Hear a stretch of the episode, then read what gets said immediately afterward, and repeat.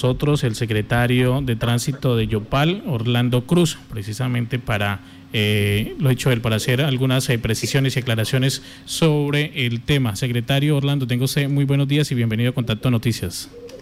Muy buenos días, William. Muy buenos días, Johan, Martica y a toda la mesa técnica y a todo eh, el pueblo de, Yopal. bueno, escuchando el tema del señor, no, no recuerdo el nombre, Albero Márquez. El día de ayer efectivamente se realizó esta reunión, teleconferencia, que ya estaba eh, previamente articulada con los gerentes de las diferentes empresas que acogen al gremio de los taxistas. Eh, estaba un poco aplazada esta reunión porque estábamos esperando que saliera el nuevo decreto presidencial y una vez este decreto ha salido, esta reunión se realizó el día de ayer con la presencia de la empresa Yanomoto S.A. el señor Nixon Javier Torres, con la presencia de Trasyo Postas, Johan Soler, Servitaxis, Yopal Lilia Castañeda, Yanotaxis Tas, Gladys Pérez, Darko Tas, Arelis Martínez, Transportes el Yopal Taxi, Yopal Rosa Alejandra Durán. ¿Para qué era esta reunión y por qué fue con los gerentes exclusivamente. Aquí no se llamó a ningún líder de los señores taxistas porque era una, una reunión netamente con las gerentes de las empresas transportadoras para revisar cómo es que se va a comenzar a trabajar. Y aquí le digo a la persona que llamó que revise el decreto 486 del 2603 en el capítulo transporte de pasajeros artículo 6 donde habla sobre el transporte individual tipo taxi que debe realizarse y hacerse por vía telefónica y plataforma tecnológica. Por eso este tema fue el primero que se tocó en esta reunión para hablar sobre esta precisamente eh, línea que da el Ministerio de Transporte para el manejo del transporte público eh, individual tipo taxi durante eh, el tiempo que esté en estado de emergencia. El segundo tema que se toca en la reunión fue el tema que las empresas deben presentar un protocolo para que los taxistas lo conozcan, para que los taxistas lo apliquen, el protocolo de cómo es que se va a hacer el, eh, el proceso de que recibe su servicio a través de la plataforma tecnológica o la llamada, cómo se debe desplazarse, qué debe tener en su, en su vehículo, cómo está su vehículo, cómo está la presentación personal del taxista, todo lo que tiene que ver con el servicio del taxista. Estos fueron los dos temas. En esta reunión yo he convocado también al, capitán, al capitán Tobar, porque también es, hace parte precisamente de, esta, de, este tema, asimismo como el señor personero, el doctor Rafael Alberto Peña, para que eh, fuera una reunión eh, bien organizada, bien sustentada bajo estos dos lineamientos, bajo ninguna circunstancia. Yo como secretario de tránsito he tomado decisiones frente a hablar de cualquier tema respecto a la seguridad social de ninguno. Fueron estos dos temas y es porque sí los debemos cumplir. Yo me reuní con los gerentes de las empresas de, que prestan el servicio de transporte público, el tuyo, Cocatrans, Cotrayanero, Flotas Ogamus y Llanolíneas, me reuní con ellos, me entregaste el protocolo, se aprobó protocolo y el día de ayer iniciamos con dos rutas, la ruta 2 que sale de la bendición, la ruta 3 que sale de San Marcos y perdón, y la otra ruta que es la ruta número 8 que sale de Villalucía. ¿Por qué? Porque se adecuaron todos los protocolos. Secretaría de Tránsito y Secretaría de Salud fueron el día de ayer a las 6 de la mañana a inspeccionar in situ para que se estuviera cumpliendo y se siga ejecutando durante todo el día y todos los días ese ese protocolo, para lo cual los agentes de tránsito, en compañía también de la policía, están revisando que se esté dando cumplimiento a estos protocolos. Esta es la información que tengo que entregar porque aquí en esta reunión se habló de estos dos temas específicos, aquí no estamos nosotros como, como tránsito ni como alcaldía persiguiendo a nadie. Aquí tenemos que ser muy cuidadosos porque de nosotros, del comportamiento de nosotros, los ciudadanos, depende de que esta pandemia no llegue a lejos. No, todos tenemos que tener un compromiso, administración y la ciudadanía. Es difícil la situación para todos, es difícil la situación de la economía, pero también está difícil la situación de la salud y aquí es donde debe primar este tema. No quiere decir que no estemos colaborando en este tema de la economía. El señor alcalde ha dado directrices específicas del apoyo total y rotundo a los comerciantes, pero aquí se debe dar cumplimiento a los protocolos y a los lineamientos de las directrices de nivel nacional, departamental y municipal. Secretario, otro de los temas que nombraba eh, o hacía referencia el taxista es a iniciar, eh, a exigir el tema referente al pago de seguridad social. Lo que decían ellos, si se pudiese eh, haber una flexibilidad en este y en otros temas. hay disponibilidad quizás de hablar con ellos, de intentar buscar pues un punto medio en que no se afecte lo que está estipulado la ley y permitirles de alguna manera realizar el trabajo. Ah, vuelvo y repito. Señor. Vuelvo y repito, vuelvo y repito.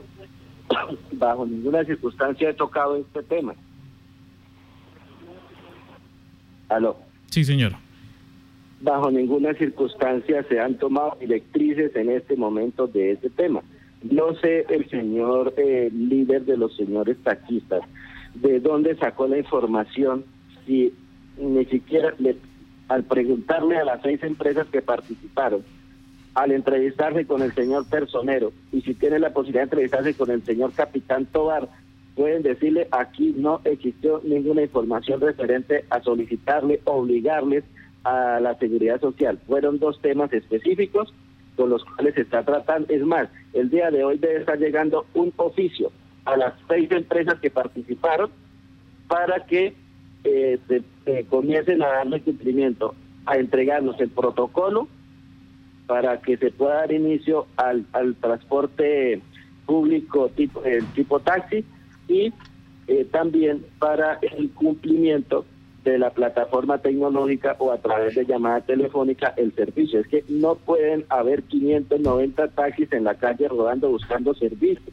Eso no es un no es que el doctor Luis Eduardo como alcalde lo haya dicho o el señor secretario lo haya dicho o la administración lo haya dicho. No, eso eh, viene precisamente, ya les, les dije, del decreto 486 del 26 de marzo, en su capítulo 1, artículo 6. Entonces, por eso es que se hizo este llamado, para que nos pongamos de acuerdo con las diferentes empresas, sus gerentes, para mirar todos los lineamientos y poder arrancar a trabajar para que todos logremos este cometido.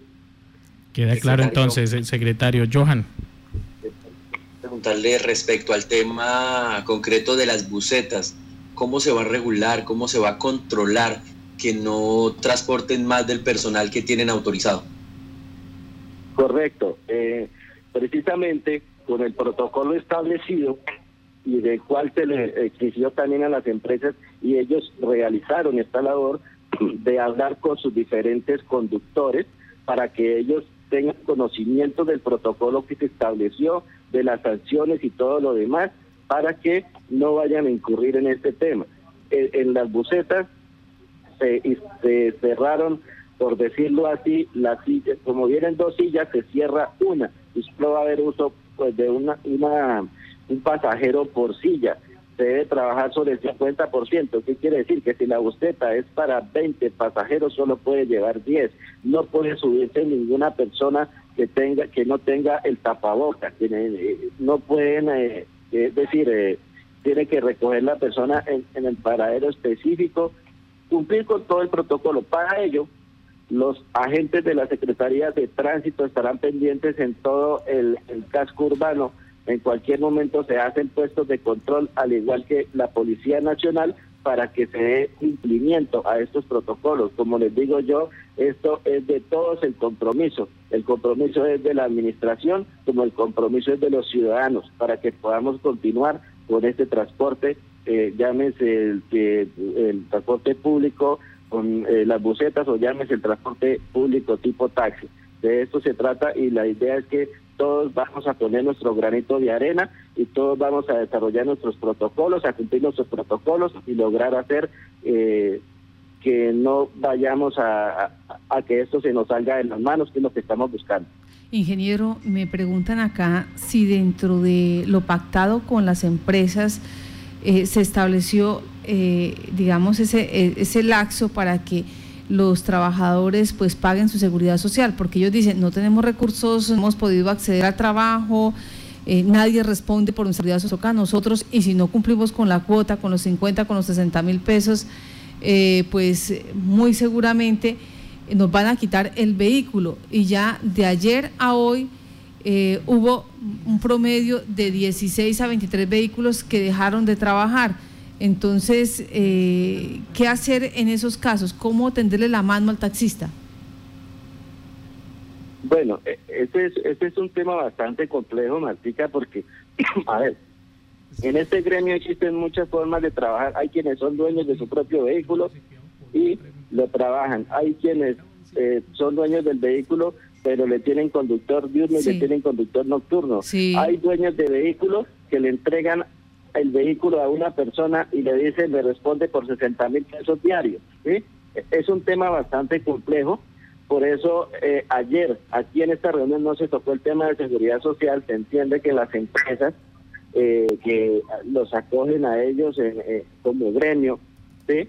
deben de tener todo este ya solucionado y lo mismo quien quien contrata a una persona es entendible que debe saber que eh, debe cumplir con unos requisitos.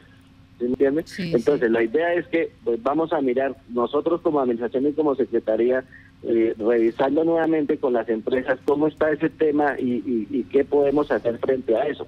Pero en este momento no fue un tema de discusión, no fue un tema puesto en la mesa, sino fue un tema que a través de los malos entendidos que hay y de la mala fe de algunas personas eh, tergiversaron la información que se eh, trabajó aquí muy seriamente y concienzudamente con las empresas eh, eh, de transporte.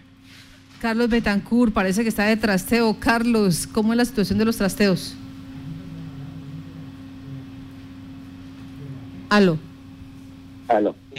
Mar, eh, lo que pasa es que hay muchos ciudadanos pues que eh, han decidido cambiar de residencia, bien sea porque eh, pues han tenido inconvenientes con su arrendatario o porque pues han decidido ir a un lugar mucho más cómodo y a un lugar más económico. Entonces están solicitando cómo es el procedimiento para realizar un trasteo dentro de la ciudad de Yopal. ¿Deben pedir algún permiso? ¿Deben solicitarlo a algún lado?